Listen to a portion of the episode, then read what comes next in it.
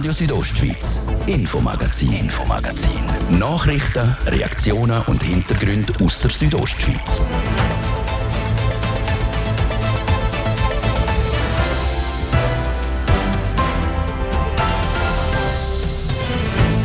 Erste Halbjahr von 2023 ist für die Ems Chemie nicht gut gelaufen. Oder in den Worten der Ems-Chefin Magdalena Mortulla-Blocher sogar schlecht. Rund 100 Millionen weniger sind gemacht worden als im letzten ersten Semester. Einer von ein paar Gründen sei der starke Franken. Immer wenn es unsicher ist und schlechtere Zeiten, dann steigt noch der Schweizer Franken. Und das ist jetzt passiert. Wir müssen das natürlich versuchen, dann über die Zeit den Kunden mit Preiserhöhungen weiterzugeben. Aber in so schlechten Zeiten haben das Kunden auch nicht gerne. 7,9% weniger Umsatz ist gemacht worden. Der Konzern betont aber, dass der Umsatz bei einem bereinigten Schweizer Franken nur um knapp 2% abgegangen wäre. Im Interview mit der Ems-Chefin schauen wir, was es sonst noch für Schwierigkeiten gegeben hat im letzten halben Jahr und was das für den Rest von dem Jahr bedeutet. Und das Museum Enchadinais in St. Moritz feiert morgen der 117. Geburtstag. Ob das Museum nochmal 117 Jahre lang macht, ist aber nicht in Stein gemeißelt. Es fehlt Geld. Haufen Geld. Kanton und Gemeinden gehen jetzt schon gesamthaft etwa knapp 300'000 aber das langt nicht. Da braucht es mehr. Der Grössenordnung äh, fast eine Verdopplung von dem den Mitteln, die wir jetzt zur Verfügung haben. Sagt der Stiftungsratspräsident Thomas Nievergeld. Wir berichten, wie das Museum will zu dem Geld kommen. Das sind unter anderem Themen im Infomagazin vom Freitag, 14. Juli 2023. Mein Name ist Dies Fritschi. Ich wünsche einen schönen Abend. Die grösste private Arbeitgeberin im Kanton, Dems Chemie, hat ihre Jahresprognose für das 2023 müssen zurückstutzen. Denn die schleppende Weltkonjunktur drückt auf das Ems-Geschäft. Das Unternehmen hat im ersten Halbjahr 7,9% weniger Umsatz gemacht. Alles in allem 1,18 Milliarden Franken, rund 100 Millionen weniger als im Vorjahreshalbjahr. Der Martin De Platzes ist heute bei der Präsentation der Zahlen in der Ems Chemie dabei. Im Anschluss hat er mit der Chefin Magdalena Mortul Ursula Blocher reden und sie als erstes Mal gefragt, ob sie das Ergebnis überrascht hätte. Ja, nein, das erste Halbjahr war schon schlecht. Äh, in dem Sinn, dass halt einfach die höheren Energiekosten in Europa gedruckt haben, die Inflation, alles ist teurer geworden, die Leute haben sehr zurückhaltend ausgegeben, das hat sich dann nicht erholt. Und äh, in China ist nach Covid dann die Erholung auch nicht gekommen, was wir eigentlich gehofft haben, dass es äh, stärker einsetzt. Und jetzt sehen wir einfach, dass die Stimmung bei den Konsumenten und den Firmen allgemein nochmal recht äh, zurückgegangen ist. Und, und das heißt, dass sie auch nicht kaufen und nicht investieren. Also die Wirtschaftslage und Stimmung ist einfach schlechter, als wir es erwartet haben. Und das heißt, dass wir in unseren Geschäften einfach weniger äh, Menge haben. Also es wird weniger gekauft. Da haben wir einfach überall weniger. Die neuen Geschäfte sind gut angelaufen, aber die haben das jetzt nicht können voll kompensieren und jetzt geben wir nochmal Druck und Schub und äh, in China äh, den Verkauf und Kundenentwicklung gerade verdoppeln, dass wir ganz schnell können auch mehr Geschäfte wiederholen können. Sie haben gesagt, Ihre Kunden kaufen weniger, sind aber gleich am Produzieren. Hängt das auch zusammen, dass die Firmen, die, Ihre Kunden, den Lagerabbau vorantreiben und dass der Abbau der Lager länger dauert als ursprünglich erwartet? Ja, viele haben noch viel Lager gehabt, weil es ist ja alles ein bisschen knapp nach Covid, oder? Äh, ist die Liefersicherheit nicht so da gewesen. Ich glaube, die Lager sind jetzt schon drin, aber wenn natürlich Geschäfte schlechter laufen und dann haben sie auch höhere Zinsen auf den Kredit, dann wollen sie auch wenig Lager haben. Also sie, sie tun eher anpassen jetzt an schlechten Geschäftsgang und die höheren Zinsen. Und wenn natürlich da die ganze Lieferkette einfach anpasst, dann ist es hinten halt beim Material dann relativ viel, bis das dann unten ist. Und eben entgegenwirken kann man eigentlich nur, indem man einfach sonst äh, wächst, indem man neue Geschäfte, neue Anwendungen erschließt, wie wir das jetzt zum Beispiel eben im Elektroauto nochmal forcieren. Wie stark spielt mit Ihnen das Währungsverhältnis, also das unvorteile Währungsverhältnis wegen dem starken Franken? Ja, es ist leider so, immer wenn es unsicher ist und schlechtere Zeiten, dann steigt noch der Schweizer Franken. Und das ist jetzt passiert, ist jetzt auch gerade äh, gestern wieder passiert, ist der Schweizer Franken nochmal sehr gestiegen. Das heißt, alle Umsätze, die wir machen außerhalb der Schweiz, wir verkaufen ja vor allem im Ausland, sind dann in Schweizer Franken weniger wert. Unsere Kosten in der Schweiz bleiben. Wir müssen das natürlich versuchen, dann über die Zeit den Kunden mit Preiserhöhungen weiterzugeben, aber in so schlechten Zeiten haben das Kunden auch nicht gern. Also der grösste Teil vom Unterschied jetzt zum, dem, zum letzten Jahr ist Währung. Also dass einfach in Schweizer Franken halt dann weniger, weniger bleibt als im letzten Jahr. Aber gut, das ist auch etwas, wo wir gewöhnt sind. Äh, wir, wir arbeiten mit dem. Lieber eine stärke, starke Währung als äh, irgendein Land, wo einfach wo so schlecht läuft. Oder? Äh, die Schweiz läuft jetzt ja noch relativ gut, aber wir haben dafür eine starke Währung und äh, tiefe Zinsen auch. Das ist der Vorteil und wenig Inflation. Entscheidend für Ihr Unternehmen ist der Automobilsektor. Der macht etwa 60 Prozent vom Gruppenumsatz aus. Die Autoindustrie ist noch nicht wieder zurück auf dem Niveau, wo sie gerne hätten? Gut, sie haben sich jetzt können erholen nach Covid, haben ja die Chips gefehlt. Jetzt haben sie das können alles ausliefern, was sie noch hatten. Aber wir sehen, dass die Neubestellungen natürlich auch zurückgehen, weil die Leute jetzt nicht so viel Geld ausgeben wollen für ein neues Auto. Gerade in Europa sind sie auch unsicher, weil die Regulierung mit der Umwelt, Nachhaltigkeit immer wieder neu äh, in den Automarkt eingreift. Also man redet von Benzin- und Dieselverteuerung, man redet äh, von den Elektrofahrzeugen, die nicht mehr sollen die Vorteile steuerlich und äh, das gibt auch eine Unsicherheit. Also wir glauben, dass äh, der Automarkt tief bleibt, vor allem in Europa und wir sehen, dass die Chinesen immer mehr innen importieren. Also sie bringen aus China Autos nach Europa, weil sie einfach führend sind, auch preislich, aber auch in den ganzen Ausstattungen, in der, in der ganzen Unterhaltungselektronik, in den Elektrofahrzeugen. Der Blick nach vorne ins zweite Semester von 2023. Jetzt im ersten Semester ein Rückgang beim Umsatz von 7,9 Prozent. Rechnen Sie damit, dass es noch schlechter wird? Ja, das hängt auch von den Währungen ab. Eben 6 Prozent von diesen sieben sind Währungen. Wir können die Währung auch schlecht äh, bestimmen, weil der Schweizer Franken äh, wird dann einfach stärker, wenn rundum die Unsicherheit wieder steigt. Das hat dann damit zu tun, zum Beispiel USA, China, wie kommen die aus? Äh, wie beurteilt man das Verhältnis? Wir haben auch immer in Europa noch den Krieg, wo wir natürlich jeden Tag sehen. Und das drückt auch auf die Stimmung und natürlich am Schluss auch auf die Währung. Also wir können es nicht genau sagen, sagen, aber wir glauben, dass es nicht besser wird in der zweiten Jahreshälfte. Wir werden wahrscheinlich auch noch die Preise müssen senken weil jetzt die Rohstoffe auch äh, billiger werden, müssen wir auch Preise wieder nachgeben. Also es ist recht dynamisch und es hat sehr viele äh, Sachen, die da mit einspielen, wie denn genau der Umsatz aussieht. Wichtig ist, dass wir in den Geschäften drin sind und dass wir unser äh, Potenzial, das wir haben für eben zusätzliche Geschäfte, dass wir die jetzt holen. Das ist immer richtig und da verstärken wir nochmal, da geben wir auch Geld Geld aus, indem wir eben 100 Stellen in China jetzt aufbauen, am Markt, wo neue Geschäfte holen. Und äh, zum Glück können wir ja in unserer guten Finanzlage, wo wir auch keine Schulden haben, uns das auch leisten, dass wir jetzt eben noch, gerade noch mal äh, zusätzlich Leute aus, aufbauen. Die geopolitischen Risiken, zum Teil auch mit Kriegsrhetorik schon aus einigen Ländern, jetzt wirtschaftlich instabile Zeiten, verlangend nach außerordentlichem Vorgehen. Wie sieht es diesbezüglich aus wegen, wegen möglichen Neugeschäften, Trends? Ja, eben, wir, äh, wir tun stark verstärken in China. Äh, wir wollen dort äh, vorwärts machen. Eine Entwicklung in China geht äh, im Elektroauto 18 Monate. Im Auto sonst äh, in Europa reden wir da von drei bis fünf Jahren. Äh, wir wollen natürlich dort, wo man schnell mehr Geschäft machen kann, jetzt vorwärts machen. Aber äh, wir zeigen auch Innovationen jetzt da heute, äh, zum Beispiel Wärmepumpen, wo wir äh, Metallensatz machen können. Da können die, die die Teile herstellen, äh, drei Viertel von der Energie einsparen. Das ist natürlich jetzt auch äh, sehr beliebt, dass alle, die irgendetwas herstellen, Energie einsparen wollen, äh, dass wir ihnen das ermöglichen mit unseren Kunststoffen. Auch eine einfache Montage, dass man einfach können klicken und dann ist das angeschlossen. Wir wissen, dass gerade in Europa die Montageleute auch knapp sind, in der Schweiz auch, wo die Wärmepumpen montieren. Da können wir also mit vielen Vorteilen, außerordentliche Lage oder nicht, das ist jetzt einfach das Bedürfnis, dass wir dort noch äh, auch mehr Geschäft holen können. Das heißt, die Reduktion vom Energieaufwand und auch vom CO2-Ausstoß, das wird bei, der, bei Ihren Kunden, das steht immer weiter oben.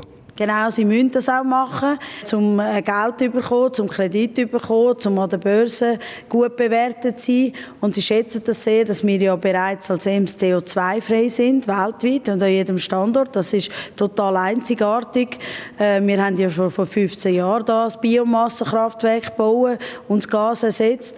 Und äh, jetzt können wir ihnen noch helfen, dass sie auch noch weitersparen können. Aber bei EMS hört das auch nicht auf.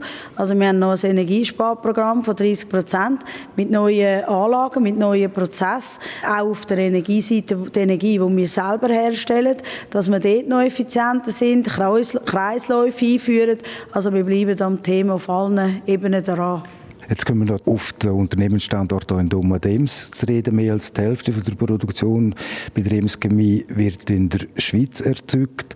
Das macht Druck auf die Marge. Trotzdem am Standort Schweiz bzw. auch konkret um Dems haltet Frau Martullo fest? Ja, wir halten fest. Wir investieren sogar noch investieren. Wir haben ja ein Investitionsprogramm, 300 Millionen in fünf Jahren. An dem halten wir fest. Wir sind auch auf Kurs und äh, weitere Anlagen sind schon in Betrieb gegangen das Jahr und gehen noch in Betrieb, weil wir sehen, dass wir wachsen, aber auch natürlich mit diesen Konjunkturdelen dazwischen, manchmal ein bisschen mehr und manchmal ein bisschen weniger. Das ist immer schon so gewesen. Äh, wir kämpfen auch, dass wir da schnell sind. Wir müssen uns das asiatische Tempo gewöhnen. Wir haben äh, ein Programm jetzt lanciert am Standort Tomatems, 30 Prozent schneller zu werden in allen Abläufen. Wir gehen jetzt die alle durch, so dass wir eben auch schnell für den Kunden Partner sind und auch schnell können Geschäft machen können. Was natürlich die Aktionärinnen und Aktionäre immer natürlich interessiert, oder mit was für einer Dividende dürfen die rechnen ein bisschen weniger als letztes Jahr? Ja, ist leicht weniger als letztes Jahr. 20 Franken ist immer noch gut, ist fast 3% äh, Rendite auf den Aktien. Und natürlich wie immer ein sehr attraktives Programm am 12. August auf dem Platz. Äh, letztes Jahr sind 2000 die gekommen sind. Äh, wir sind natürlich schon vorbereitet und hoffen, dass es noch mehr gibt das Jahr. Wo können freuen sich an den Innovationen, die präsentiert werden. Aber wir haben auch eine Bündner Musik.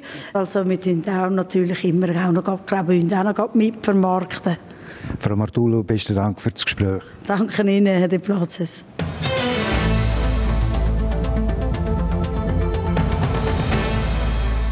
Kulturgeschichte aus über 500 Jahren kann man im Museum Enchadinais in St. Moritz finden. Morgen, am Samstag, feiert das Museum der 117. Geburtstag. Es gibt aber nicht nur Grund zum Feiern. Das Museum ist nämlich finanziell angeschlagen. Immanuel Giger.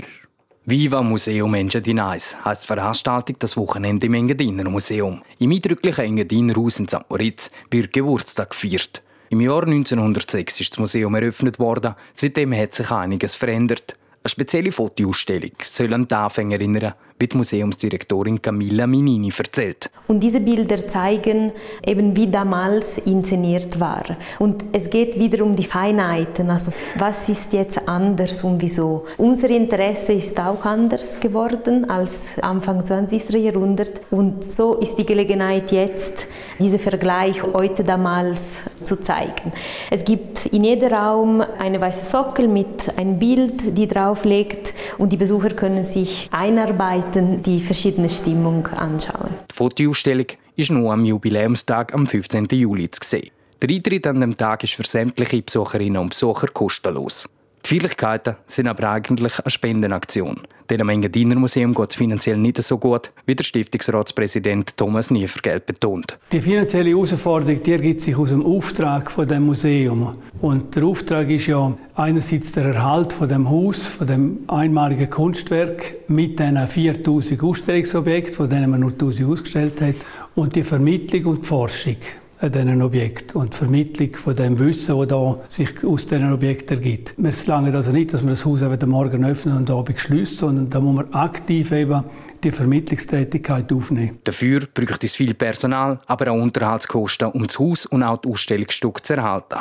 Der aktuelle Betrag von Gemeinde und Kanton würde nicht mehr lange um das Museum Engadinais zu finanzieren. Das ist sicher gerechtfertigt, dass da die öffentliche Hand Beiträge gibt, was sie im Moment auch schon macht. Kanton und Gemeinden gehen jetzt schon gesamthaft über knapp 300'000, aber das langt nicht. Da braucht es mehr Mittel, damit man den Auftrag kann erfüllen kann. Die Grössenordnung, äh, fast eine Verdopplung von dem den Mitteln, die wir jetzt zur Verfügung haben. Darum wird jetzt die Spendenveranstaltung am Geburtstag vom Museum durchgeführt. Außerdem sage ich mal im Dialog mit der Gemeinde und dem Kanton zu der Thomas Nefergeld weiter.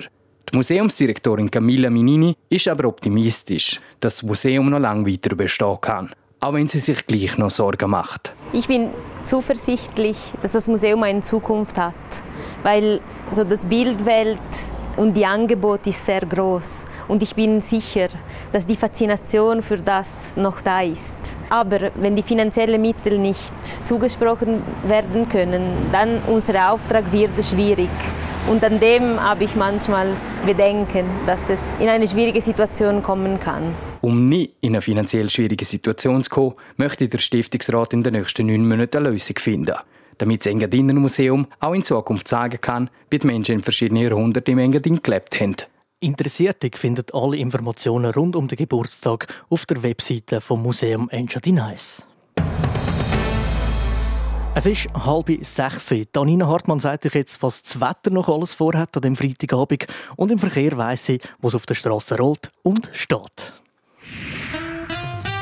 Das Wetter präsentiert von disco-fox.ch. Die Tanzschule in Chur für Partyspaß. Jetzt mit neuen Kürzen, damit du auf jedem Fest daheim bist. Auf disco-fox.ch. Trotz einiger Wolkenfelder bleibt der Abend trocken und mild. In der Nacht auf Samstag bleibt auch das Wetter stabil. Morgen gibt es dann viel Sonnenschein von früh bis spät und Temperaturen die gehen so richtig in die Höhe. Es gibt bis zu 35 Grad im Churer Rheintal, 33 in der Surselva und 25 im Oberengadin. Am Sonntag hat es dann noch ein paar Wolken am Himmel. Es bleibt aber trocken durch den Tag. Die Temperaturen gehen aber wieder ein bisschen zurück unter die 30 Grad. Verkehr. Auf der A13 Chur Richtung Thusis habt ihr Stau ab Höhe Ems. Ihr habt dort mindestens 20 Minuten längeren Stau, dort aber auch in die andere Richtung von Rotenbrunnen Richtung Bonaduz. Sonst aber habt ihr freie Fahrt. Verkehr. Und jetzt geht es wieder zurück zum Infomagazin um zum Dis Fritschi. Radio Südostschweiz, Infomagazin, Infomagazin. Nachrichten, Reaktionen und Hintergründe aus der Südostschweiz. Ein Hackerangriff kann Firmen einen Haufen kosten. Wenn zum Beispiel ein betroffenes System von Fachleuten muss gepflegt werden ja, dann wird es schnell mal teuer. Gewisse Unternehmen schützen sich darum mit einer Cyberversicherung vor finanziellen Schäden. Der Vorteil von so einer Versicherung und was dagegen spricht, das hören wir jetzt im letzten Teil von unserer Wochenserie über Cyberkriminalität. Sarina von Wiesenfloh. Gestohlene Daten, blockierte Webseiten oder ein Computervirus. Cyberangriffe richten einiges an, auch finanziell. Es gibt darum Versicherungen, die die Kosten übernehmen, so auch die Mobiliarversicherung. Immer mehr Firmen nehmen bei ihnen das Angebot in Anspruch, sagt Simon Seebeck, der Leiter vom Kompetenzcenter Cyber. Zum einen, weil die Cyberversicherungen erst seit sieben Jahren gibt. Auf der anderen Seite trägt natürlich dazu bei, dass man heute fast täglich in den Medien Geschichten kann lesen von Unternehmungen, die von Cyberkriminellen heimgesucht worden sind und in der Folge nachher unter diesen negativen Konsequenzen leiden. Am meisten hat die Mobiliar mit Betrugsfällen zu tun. Täterinnen und Täter greifen aber auch Computersysteme an, klauen Daten oder erpressen Firmen an. Ein weiteres Beispiel ist die sogenannte DDoS-Attacke, wo also das System von Versicherungsnehmern überflutet werden und durch das überflutet werden die Funktionalitäten ausfallen oder eigentlich Diebstahl von Daten. Und an diesem Punkt ist wichtig, es sind Daten, was hier darum geht in dieser Versicherungsdeckung. Um den Computer selber ging es nicht, sagt Simon Seebeck. Der Anwalt Martin Steiger gibt es Bedenken, dass es nicht klar ist, ob die Versicherung nach einem Angriff überhaupt zahlt. Er ist auf digitales Recht spezialisiert. Wenn also Firmen Opfer von einem Cyberangriff worden sind, dann leistet er Rechtsbeistand. Laut ihm oft ein Diskussionspunkt, ob die versicherte Firma genug gemacht hat, um sich vor Cyberangriff zu schützen. Wenn man ein zynisch ist, könnte man sagen, ja, es hat Cyberangriff gegeben, dann haben sie offensichtlich zu wenig gemacht.